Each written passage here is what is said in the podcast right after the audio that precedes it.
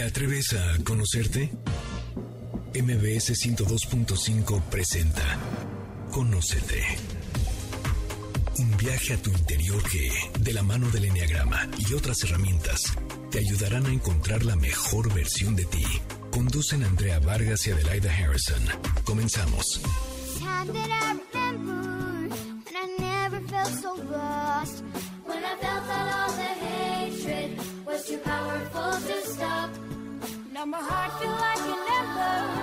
Muy buenas tardes, esto es Conócete y nosotros somos Adelaida Harrison y Andrea Vargas y felices de estar nuevamente con ustedes. Muchísimas gracias por acompañarnos todos los sábados a las 12 del día aquí en Conócete por MBC Radio 102.5.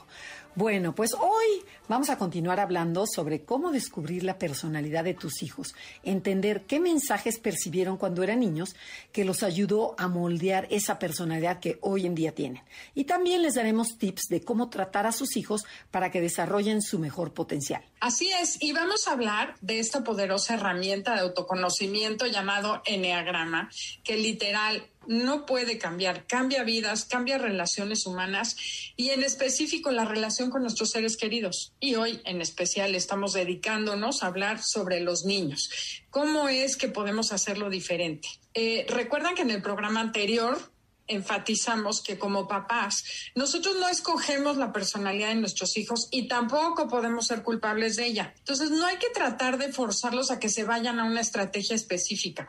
Más bien, hemos aprendido que a lo largo de los años, los niños ya nacen con una tendencia, pueden ser extrovertidos, introvertidos, sensibles o insensibles, que esto tiene que ver con los cuatro temperamentos que vienen desde Hipócrates.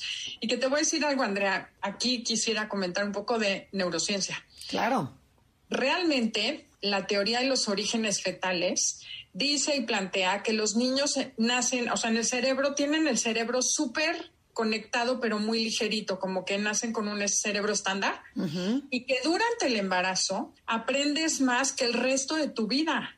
¿Qué Y entonces se moldea el cerebro durante el embarazo, cosas que suceden. Entonces creo que al final vamos a acabar pensando tú que naces con un pers- una personalidad y yo que la personalidad se moldea durante la gestación. Pero bueno, así nos No, yo, yo sigo creyendo que naces con el temperamento, o sea, como, como dice los cuatro tipos de temperamento, y sin embargo, bueno, y que naces con la personalidad y el medio ambiente te la refuerza que sea más fuerte o menos fuerte. Pero bueno, vamos a ver, o sea, y sí creo lo que estás diciendo, si una mamá estuvo muy estresada en el, en el par, en el embarazo o en el parto, claro que va a influir enormemente, ¿no? Sí, entonces yo creo que al final todas las teorías van a acabar como convergiendo en el embarazo. Es clave para el bebé esa parte. Y bueno, yo creo que también tiene algo que ver con el destino. Tampoco culparnos como papás de que ya mi niño nació ocho, no, qué horror, porque yo sufrí en el embarazo. Eso es lo que le tocaba a esa persona. Hay que pensar que hay algo más allá, más grande, que elige o decide mandar ciertos aprendizajes. Y lo que te tocó es lo que tenía que tocar. Bueno, y además, la verdad, todas las personalidades son padrísimas mientras estén sanas. Entonces, nosotros como papás es lo que nos toca, ¿no? Guiar a nuestros hijos para sacarles su mayor potencial. Y muchas veces como papás tenemos hijos muy rebeldes o, o hijos adormilados, ¿no? O sumamente callados y se nos cierra el panorama de cómo acercarnos a ellos de una forma amorosa, pero también asertiva, para motivarlos a algo y, y a lo mejor terminamos frustrados como papás que decimos, ¿qué hago con este niño para sacarlo de este agujero? Entonces, ahí es donde entra el enneagrama. Entonces, cuéntanos, Adelaida, lo importante Claro. que es. es muy importante que aprendamos a respetar la esencia de cada uno de nuestros hijos, porque la esencia es todo eso que ya trae, como esa parte única, y el chiste es como sacarle brillo para que el niño crezca seguro de sí mismo y deje de apantallarse en el colegio por el más aplicado, por el más deportista, el más chistoso. O sea, a veces como padres queremos que nuestros hijos tengan ciertas cualidades que creemos que son importantes, pero quizá no son las que pueden desarrollar. Entonces es importante respetar su individualidad y aprender, que el niño aprenda a quererse a sí mismo para que sea seguro y alegre. Y eso es lo que lo va a hacer que sea mucho mejor, que logre desarrollar su talento y además para los papás les va a ayudar a lograr mayor empatía y mejores relaciones con ellos. En efecto, totalmente de acuerdísimo. Pero, ¿qué te parece que empecemos de lleno con los niños cuatro? Porque ya hablamos de los niños uno, dos y tres. Si, se, si, si les interesa saber es, es, este, si sus hijos son ese tipo de personalidad, les, les invitamos a que abran a través de los podcasts de Enneagrama Conócete en las plataformas de Himalaya, de iVoox, de iHeartRadio, de Spotify.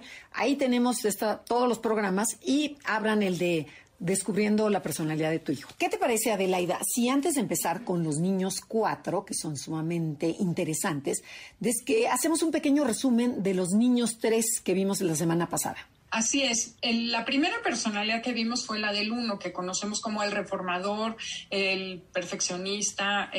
son niños rígidos que generalmente hacen lo que deben y no lo que quieren, ¿no? Como que les preocupa mucho ser correctos, cumplir y obedecer para que no los regañen, para que los quieran por lo buenos que son. Sí, son niños buenos, obedientes, eh, o sea, trabajadores, siempre están perfectamente limpiecitos y bueno, todo eso. Ahora pasemos a los niños dos. ¿Cómo eran? El niño dos es el que conocemos como el colaborador, el ayudador. Dijimos que son niños que son súper eh, empáticos, les preocupa mucho, quieren andar rescatando a la mascota, al amigo que está en problemas y que siempre están pendientes de las necesidades ajenas y se les olvidan las propias. Ok, y pasamos al niño 3, que se le conoce como el ejecutor, y son esos niños que son ganadores, que siempre tienen una estrella, que son como los mejores de la clase, pero a lo mejor el mejor de deportes. Eh, son niños que tienen muchas actividades y sobresalen en lo que hacen porque tienen mucha facilidad para todo. Y por supuesto que cada uno de los tres niños que nombramos, de tipos de niños, tienen sus problemillas y hay diferentes maneras de cómo llegarle a estos niños. Pero pasemos a lo que nos corresponde, si no nos vamos a atrasar como siempre. Entonces vamos con los niños cuatro. ¿Cómo son cómo se le llama a esta personalidad? En la personalidad 4, ¿se acuerdan que la conocemos como el creador, el romántico o el artista? Son niños muy sensibles, son emocionales y compasivos, que conectan muy fácilmente con el dolor ajeno cuando ven sufrir a otra persona, les duele mucho, o también conectan con la alegría de los demás. Muchas veces sienten que no encajan con otros niños. Puedes verlos como pensativos, con carita triste. Y algo interesante de los niños porque ahora tengo el privilegio de observar un niño cuatro, mi nieta es cuatro, y es como siempre están buscando ser como validados o sentirse especiales, sentirse únicos, y hacen comentarios como, ¿verdad mamá que esto es solo para mí? ¿Verdad que esto es solo para mí? Como que buscan un lugar en su familia o con la persona, la mamá normalmente, a través de esto es mío, ¿verdad? Esto es para mí. O sea, es como esa necesidad de sentir una conexión diferente y especial con la mamá que los demás hermanos no tienen. Otra cosa muy característica de estos niños es que no saben lo que quieren hasta que ven en el hermano el juguete o el suéter. Y bueno, ahora que lo observamos con mi otra hija, de repente está jugando y no pela un juguete en años, pero falta que alguien lo tome para decir, ah, ese es mío, dámelo, yo lo quiero.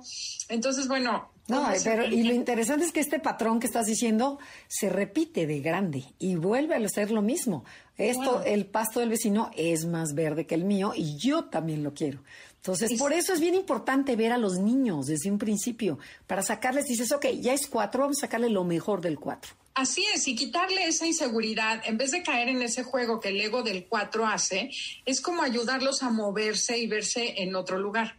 Porque además algo importante que quiero comentar es que dice una que es 4, yo no era así de envidiosa de chiquita. Entonces hay veces que la personalidad no se manifiesta tanto hasta que son adolescentes. Totalmente. No necesariamente va a tener el niño todas estas características, pero hay otros que tienen dos años y ya son 100% cuatro. Entonces, bueno, cada niño es diferente. Pero es muy importante lo que acabas de decir porque no necesariamente está marcada la personalidad, por eso es importante ver la esencia del niño, por dónde va para que lo vayas guiando.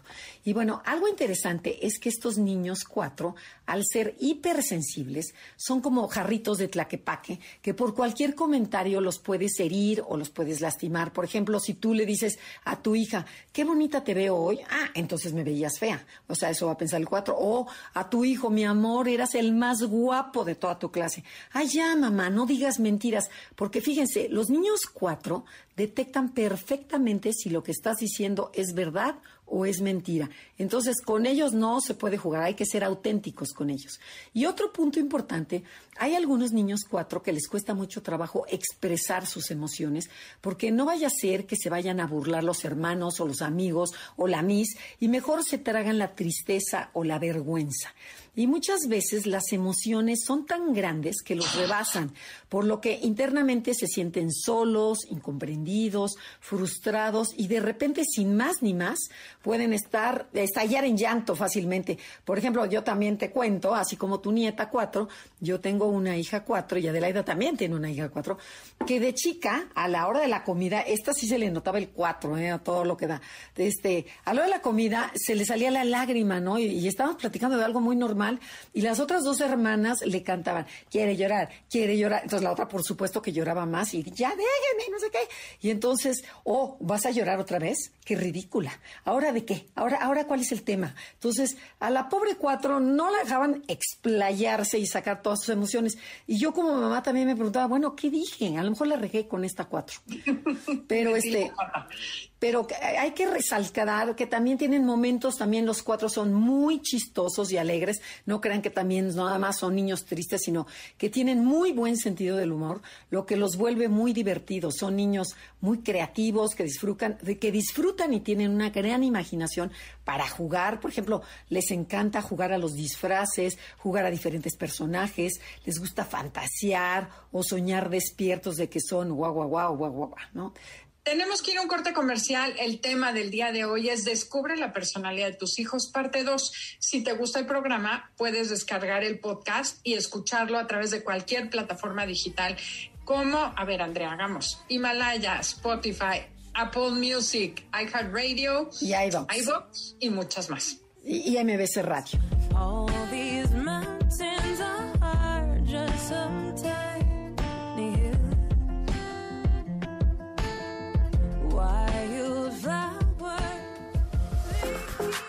Esperamos tus comentarios en Facebook. Enneagrama Conócete. Continuamos después de la pausa comercial. MBS 102.5. Ya estamos de regreso. Síguenos en Twitter, arroba Conócete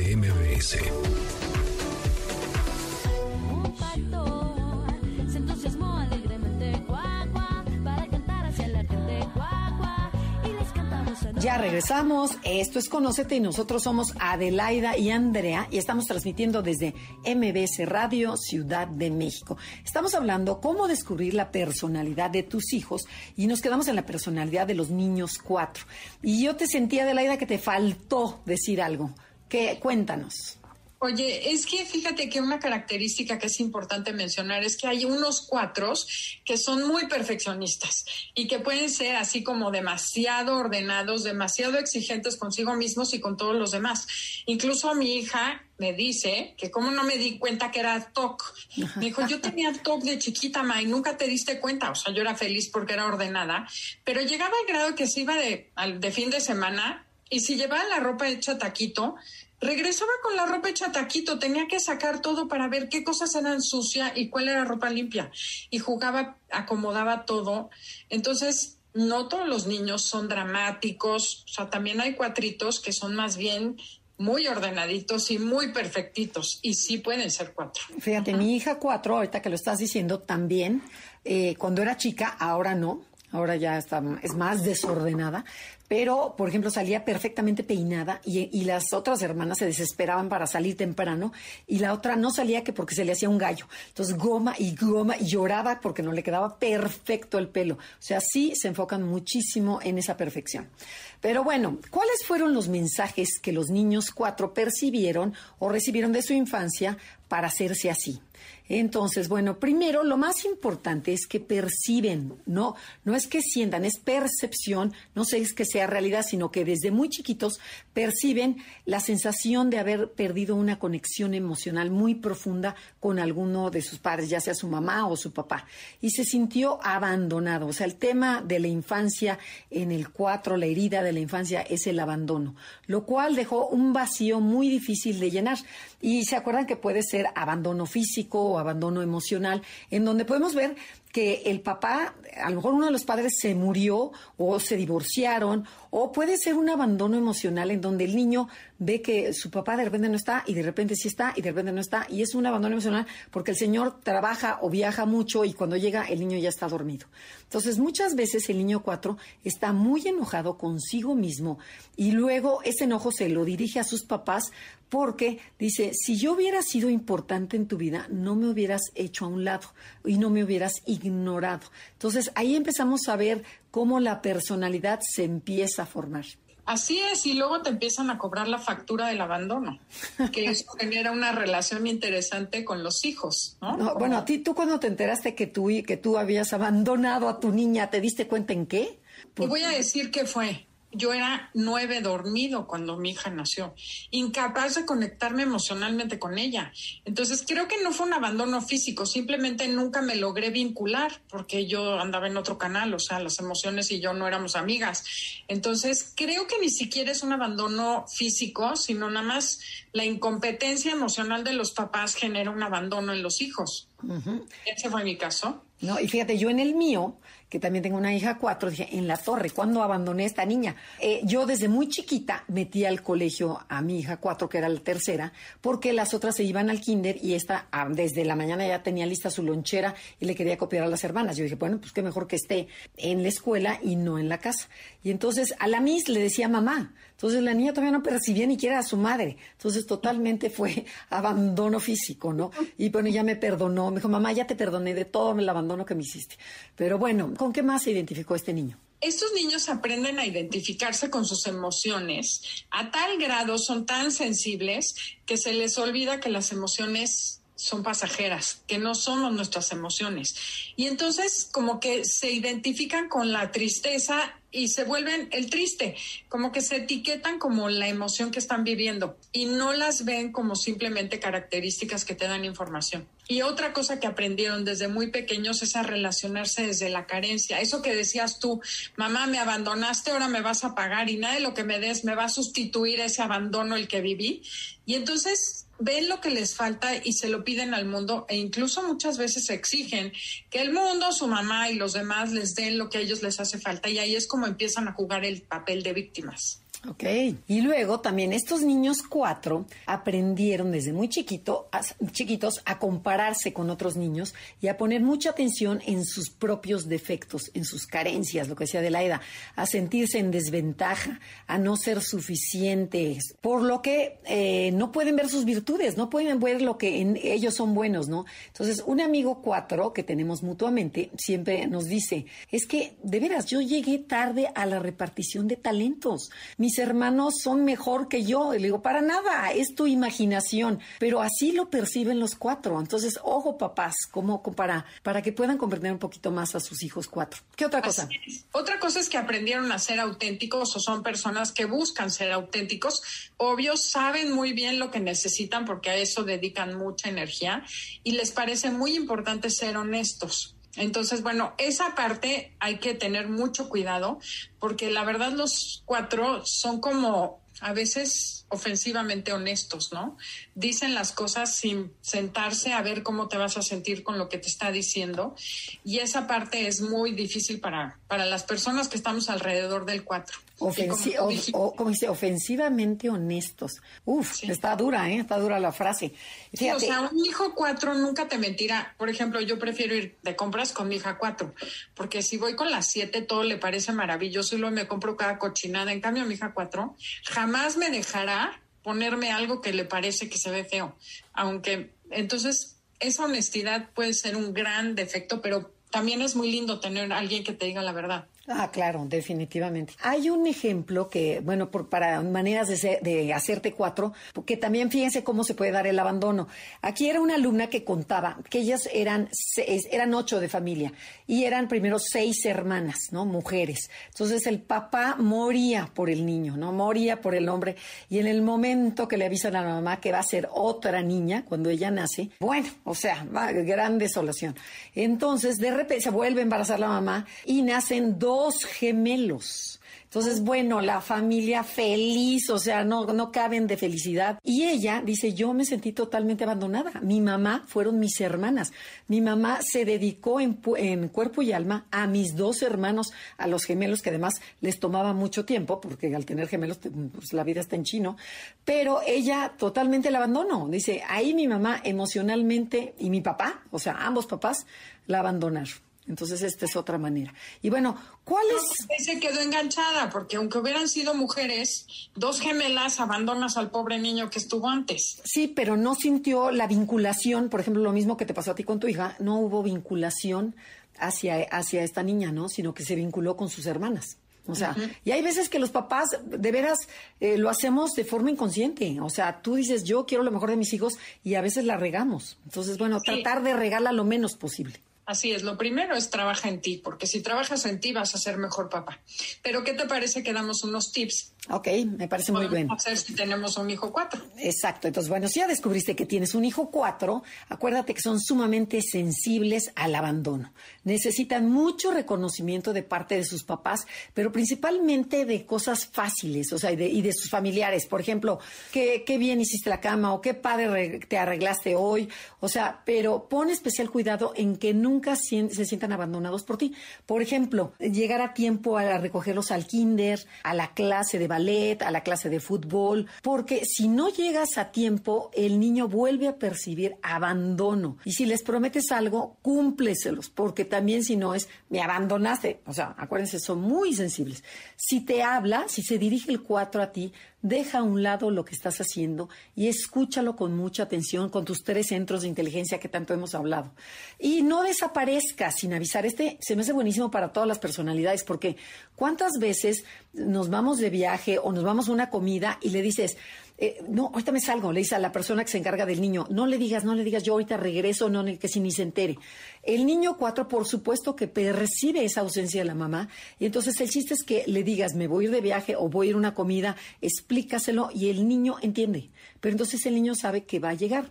Entonces eso le crea una seguridad de que ahí están sus papás. Otra cosa muy importante es que no debes descalificar sus emociones o decirle, ay, ya, bájale, no hagas drama. Escúchalo, enséñalo a que se desidentifique de esas emociones. Decirle, a ver, mira, vamos a imaginarnos que es un abrigo y ese te lo puedes quitar. Observa de qué color es tu emoción, ponle color, ponle forma, que eso lo hacen mucho los gestal y lo hace la biodescodificación. Hazlo igual con el niño.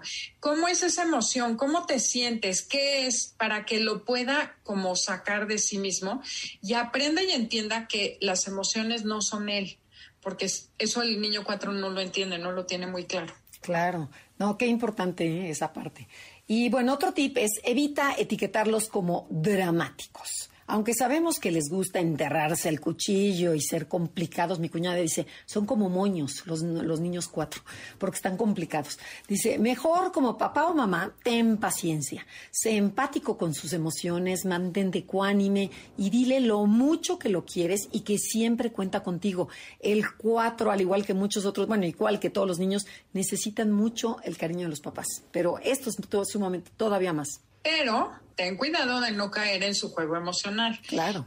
En distancia para que no se vuelva un chantaje. O sea, una cosa es que tengas paciencia y otra que caigas en ese juego de que yo sufro, tu mamá me abandonaste y ahora págame, ¿no? Porque puedes acabar en una relación simbiótica.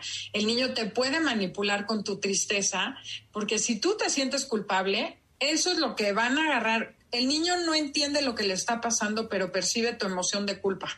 Y eso es lo que te va a cobrar. Entonces no te enganches, pero no lo abandones. Bueno, y la última, porque nos tenemos que ir a corte comercial, es ayúdalo a sacar toda su intensidad emocional a través de qué? De bailar, de hacer deporte, mételo de una clase de pintura, de artes creativas, pero principalmente haz que mueva el cuerpo, que ande en bicicleta, en patines, que juegue escondidillas, o sea, que se mueva. Y, y Adelaida, a ver, ¿nos vamos a comercial o todavía no? No, sí, te comercial, si no ya ni nos ahorca. Esto es Conócete, el tema del día de hoy, descubre la personalidad de tus hijos, parte 2, y volvemos con la personalidad 5.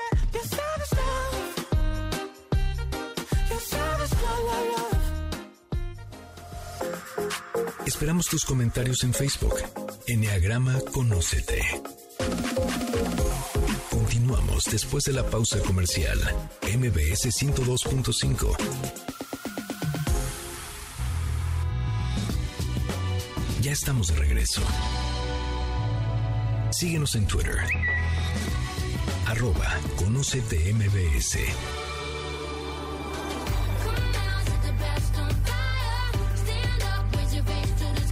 Ya regresamos. Esto es Conócete. Estamos hablando sobre cómo descubrir la personalidad de tus hijos, parte 2. Si les faltó la parte 1, métanse a nuestros podcasts.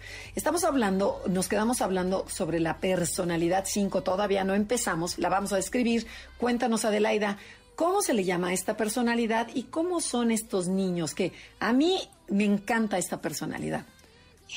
Esta persona se conoce como el observador o el investigador. Y desde niños, desde que nacen, son niños observadores que la verdad están con los ojitos viendo que pescan, son niños con mucha curiosidad que tienden por lo general a ser tímidos, calladitos, suelen ser solitarios, tampoco dan lata porque se entretienen solos, les gusta divertirse mucho con su mente, les gusta armar rompecabezas, desarmar los juguetes, son un peligro porque deshacen los juguetes.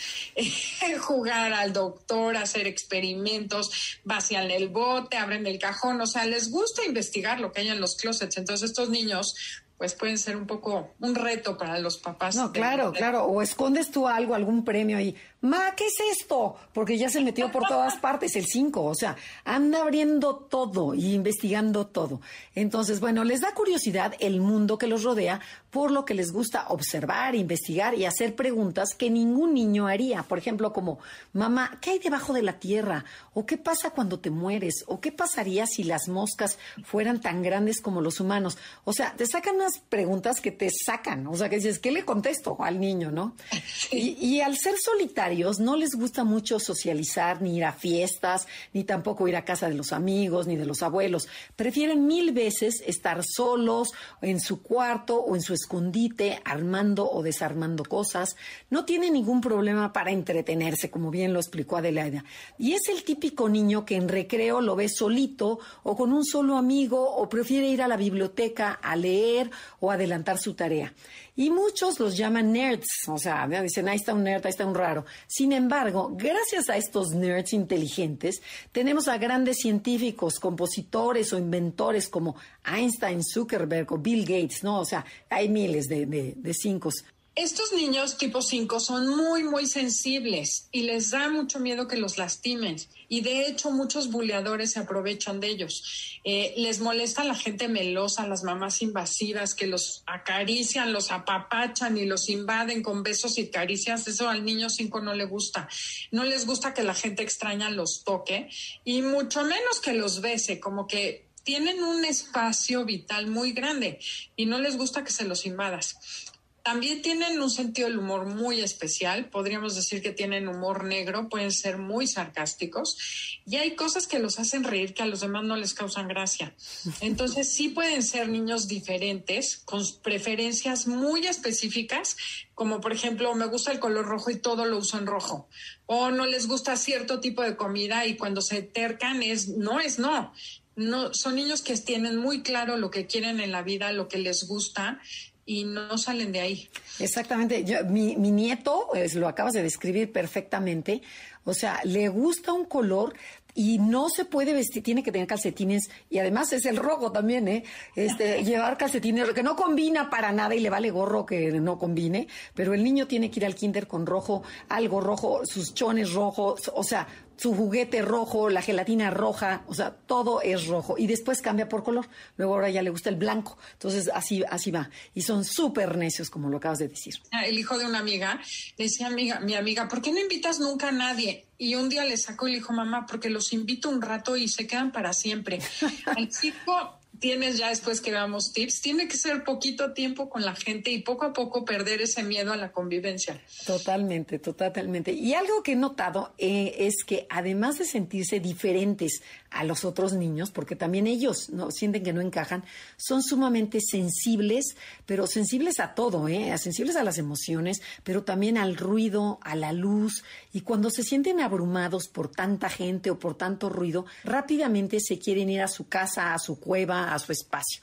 Y por ejemplo, les contaba que tengo un nieto dos, pero tengo dos nietos de esa edad, o sea, uno tiene tres años y el otro tiene, tiene dos. Y entonces el, el nieto, el nieto cinco le dice, ah, al nieto tiene, es uno nueve y uno es cinco. Entonces el nieto nueve le encanta ir a la casa del cinco. Y el cinco son muy amigos, pero le dice el nueve, oye, vamos a tu casa, ¿sale? Tengo una idea, vamos a ir a tu casa. Y el 5 le dice, yo tengo una idea, tú a tu casa y yo a mi casa. O sea, es cierto. Sí, o sea, no, pero desde chiquitito rápidamente rechaza y no le gusta.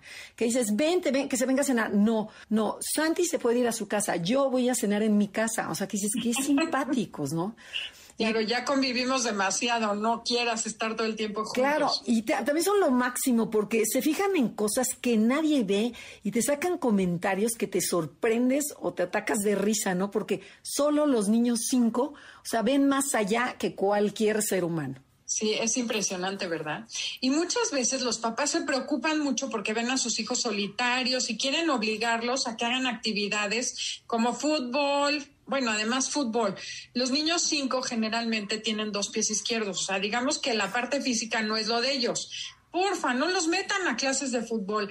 Por ejemplo, mi sobrino, mi, mi sobrino es cinco ¿Y sabes qué le gusta? Le gusta el taekwondo. Primero porque sí tiene otros niños, pero depende de él su desempeño. Le gusta subir, escalar monta, este, paredes, cosas que sean un reto eso es lo que les gusta a los niños cinco. Entonces, Pero entonces, cosas individuales, ¿no? O sea, no les gusta hacer cosas en equipo, porque el equipo es tengo que convivir con los demás y qué flojera. Entonces, todo lo que, pueden... Que vean otros niños, pero que sean ellos. No los metas a jugar fútbol porque los excluyen más. Pero veamos qué te parece, Andrea, los mensajes que recibió este niño cinco en la infancia.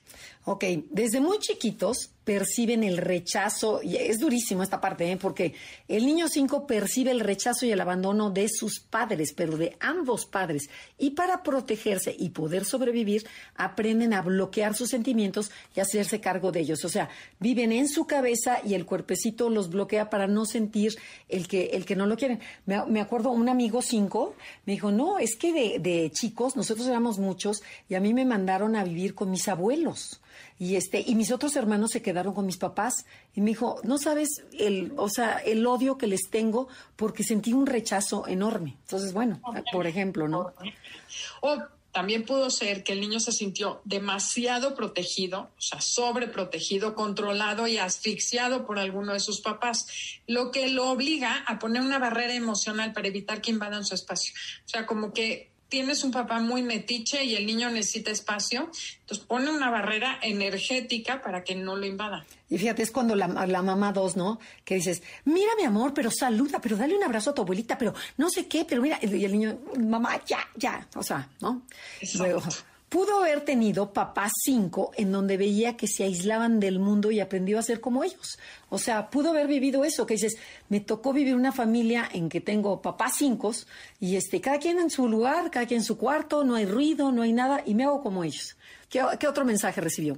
Otra pudo haber sido que fuera una familia muy grande y vivir en un espacio donde se sintió aprisionado o que metieron a cuatro hermanos en un cuarto y por eso busca un espacio privado para no sentirse invadido Home, el de más barato por docena, la película es clásico este, de este niño, ¿no? Que es el chiquito, el invas, todo mundo lo invade.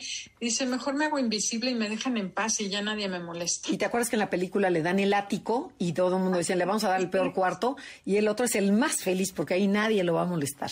Exactamente. Entonces, bueno, ¿y qué podemos hacer, Andrea? Vamos con los tips. Tenemos un hijo cinco.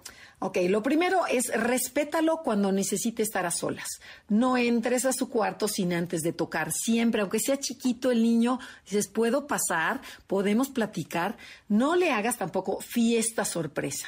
Que lo vayan, que, que o sea, hay que, para que lo vaya dirigiendo poco a poco, mejor dices, ¿qué, ¿cómo te gustaría que fuera tu piñata? ¿Cuál escogerías? O sea, poco a poco, para que el niño cinco vaya, vaya entendiendo que va a tener que socializar.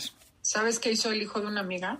Cuando le iba a hacer su fiesta, le dijo, ay, mamá, ¿cómo me vas a festejar mi cumpleaños? Le dijo, pues voy a hacer una comida y que vengan todos. Y le dice, está bien padre, iba a cumplir 15 años.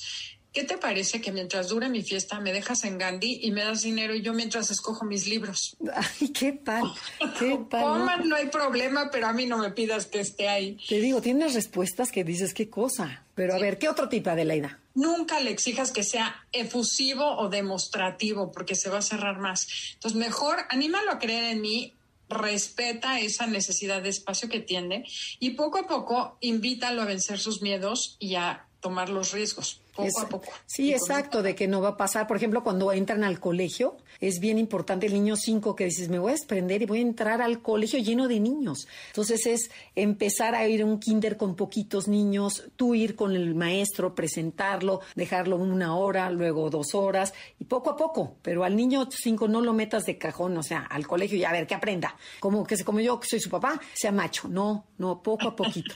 es que te lo juro, ¿cuántos papás son así? Entonces, háblale siempre de forma directa y corta. Nunca le eches rollos emocionales porque el niño se va a bloquear. Dile lo mucho que lo quieres y lo importante que es para ti. Y de repente dale un abrazo y que digas, aunque sé que no te gustan los abrazos, yo soy tu madre y yo puedo darte los besos que yo quiera. Porque el niño sí lo necesita, ¿no? Así es. Y el último tip, invítalo de manera suave a ser más social. Que si va a ir a la fiesta, ofrécele que lo recoges temprano. Que si va a invitar a un amiguito, tú ofrécete a llevarlo a su casa para que sea el tiempo que el niño quiere y no sea demasiado para él. Y bueno, tenemos que ir a un corte comercial.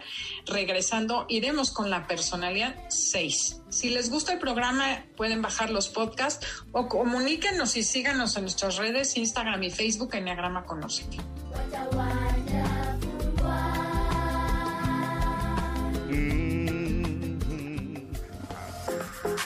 Esperamos tus comentarios en Facebook. Enneagrama Conócete. Continuamos después de la pausa comercial. MBS 102.5. Ya estamos de regreso. Síguenos en Twitter, arroba Conócete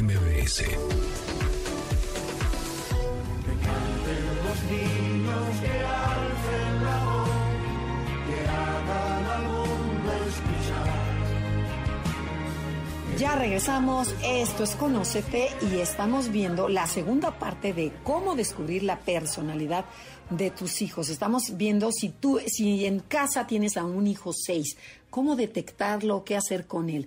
Cuéntanos, Ade, cómo es, cómo se le conoce esta personalidad y cómo detectar si yo tengo un hijito o una hijita seis. Bueno, esta personalidad se conoce como el cuestionador o el leal.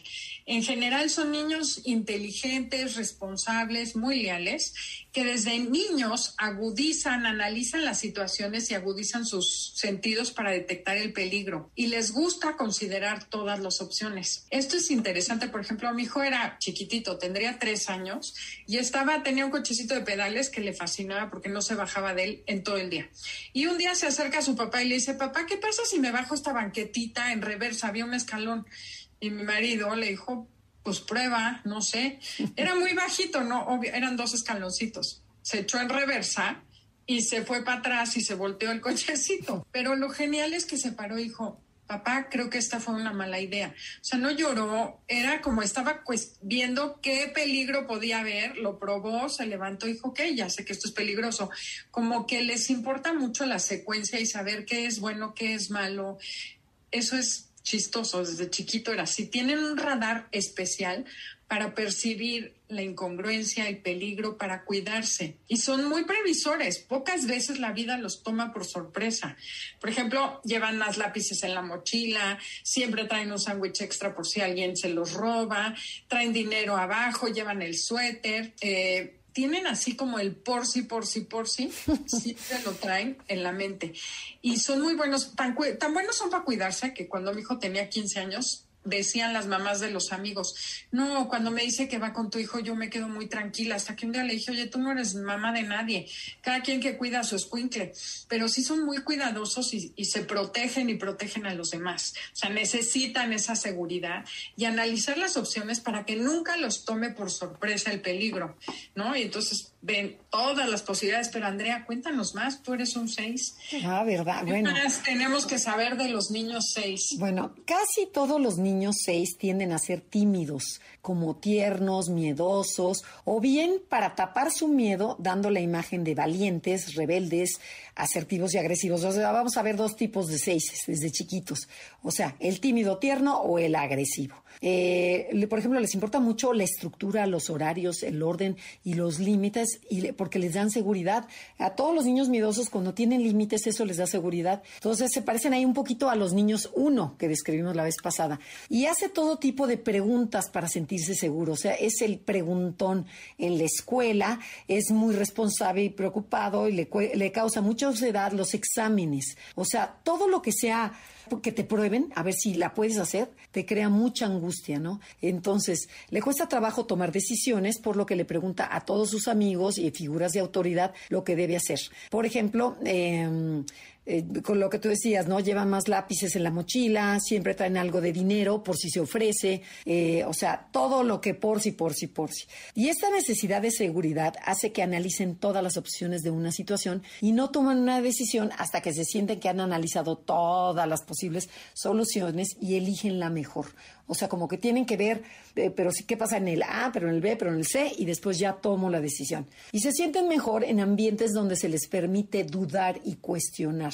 En donde, donde digan, a ver, preguntas, a ver, no sé qué, ahí dice, este es mi terreno. Pregunta, Andrea, antes de ir a los mensajes de la infancia, una pregunta regañan a los papás, o sea, el 6 sí como que cuestiona sí. la habilidad de cuidarlos de los papás, sí. o solo el mío. No, claro, claro, claro, es muy de, como estás muy pendiente y escaneando todo, también le dices, mamá, se te olvidó mamá porque no sé qué, mamá, o sea, te puedes volver como la policía de la, de la casa y desde, muy, y desde muy chiquito, que ese es un, un tipo 6, ¿no? Uno de los tipos 6.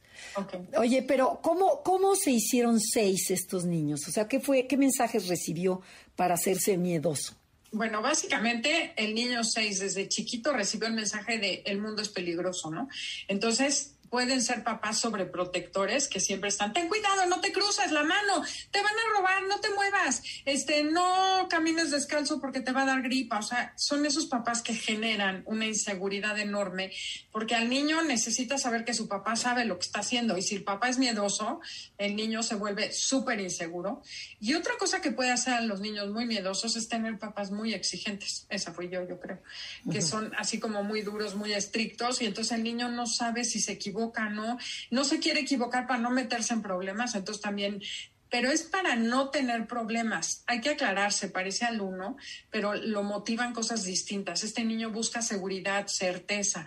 No le importa ser perfecto, le importa que no lo regañen, que no lo agredan, no tener broncas, que no lo castiguen. Es diferente del uno, ¿no? Sí, cumplir, que sí, sí, sí, sí. Yo fui a un colegio muy estricto en donde me daba terror, o sea, el que ya lo he contado varias veces, en donde te revisaban el uniforme en el sol para ver si no tenías una manchita, si estabas perfectamente almidonado, el, uniforme y el delantal, el pelo perfectamente peinado. Y, y era, es, es un momento en que, además de ser estricto, es cuando el niño 6 no confía en el medio ambiente porque no es predecible. O sea, no siempre tienes a la directora o a la miss de un humor o a tus papás del mismo humor, que sabes que sí, que no, sino que cambian. Un día revisan, otro día no revisan. Un día estoy borracho, otro día no estoy borracho. Un día estoy contento, otro día te regaño. Entonces, esa inestabilidad al niño le, angustia muchísimo. Entonces, por ejemplo, un, un, niño, un, un niño seis contaba, decía, yo siempre llevo dos sándwiches, o sea, uno escondido en la mochila y otro porque sé que me lo van a robar.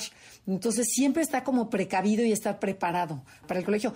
Y otro niño también contaba que, por ejemplo, cuando el papá le dice, oye, eh, apúrale porque nos vamos a ir a tomar un helado, lávate bien muy bien los dientes, y en lugar de ir a tomar el helado, se iban al dentista. Entonces, esta falta de congruencia con los papás, que el niño chiquito empieza a leer desde muy temprana edad, hace que no confíe en el medio ambiente y no confía ni en su papá. Entonces, bueno, evidentemente no. por eso no hay que engañar a los hijos, ¿verdad? Sí, sí, sí. Por eso siempre hay que el, el 6 siempre está preparado, porque si estoy preparado, ya me imaginé lo peor que pueda pasar, entonces ya me tranquilizo, porque ya sé hasta dónde pueden llegar las cosas. Bueno, pero ¿y cuál es algo que no hemos dicho, Adelaida, que te saltaste? Es cuál es el poder especial que tiene el niño 6? El poder especial que tienes que son muy analíticos y buenos para encontrar muchas soluciones y opciones a un problema. O sea, el 6, como siempre está pensando en todo lo que pueda salir mal, siempre está analizando y es una gente que siempre busca buenas soluciones a los problemas. También son excelentes leyendo las intenciones de las personas. Saben detectar así el lenguaje no verbal de las personas y saben, este no es confiable, este sí es confiable. O sea, como que tienen una guía interna que les ayuda a detectar quién es confiable y quién no. Sin embargo, eso mismo sucede, eh, se vuelve en contra de ellos porque luego llegan a, a desconfiar demasiado de los demás. Entonces, hay que seguir esa guía interna porque es lo primero que pierde en contacto con esa guía interna que tiene. ¿Y qué podemos hacer? O sea, como tips. Sí, vamos con los tips porque nos queda ya poco tiempo. Si ya descubriste que tienes un hijo 6, ¿qué puedes hacer? Primero, tener en cuenta que los niños 6 buscan seguridad. Por lo tanto, es súper importante que se sientan seguros contigo, que tú eres la autoridad. Busca ser consistente, cumplir tus preguntas, ser congruente y nunca romper una promesa porque dejan de confiar en ti. Es muy parecido al 4 pero el tema del 4 es el abandono, el caso del 6 es la seguridad y la certeza, pero tienes que ser congruente y de una pieza, lo que prometes, cúmplelo. Exactamente. Otra, por ejemplo, nunca minimicen los miedos de sus hijos. O sea, porque los niños seis somos muy miedosos desde chiquitos y este y hay veces que dices, "Ay, no, ma, es que hay ruido abajo de mi cama y no, y seguro hay un monstruo." Y seguro ve con el niño, o sea, ahora sí que sí, como lo decimos en los cursos, hay que desmenuzar los miedos como queso Oaxaca y casi con papel y lápiz irlos apuntando, dice, "A ver, ¿qué, ¿de qué tienes miedo?" No, pues es que tengo miedo de esto. A ver, bueno, vamos a analizar, vamos con la linterna, vamos a revisar que no hay nadie para que el niño se sienta seguro. Dale siempre algo al niño de, en qué, de qué agarrarse. O sea, a lo mejor si eres la religión católica, dale una virgen, dale un angelito, cúbrelo de, a lo mejor de, de arcoíris, en donde el niño se sienta seguro. Pero sí necesita agarrarse de algo, todos los seis. Y, este, necesitan mucho este reforzamiento de parte de, de los papás, de los maestros, de sus hermanos, en que sí puede, sí puede. Órale, órale, apúrale. ¿Qué otro tip le darías a los, a los papás? Reglas claras congruencia y reglas claras. El 6 necesita saber a qué atenerse.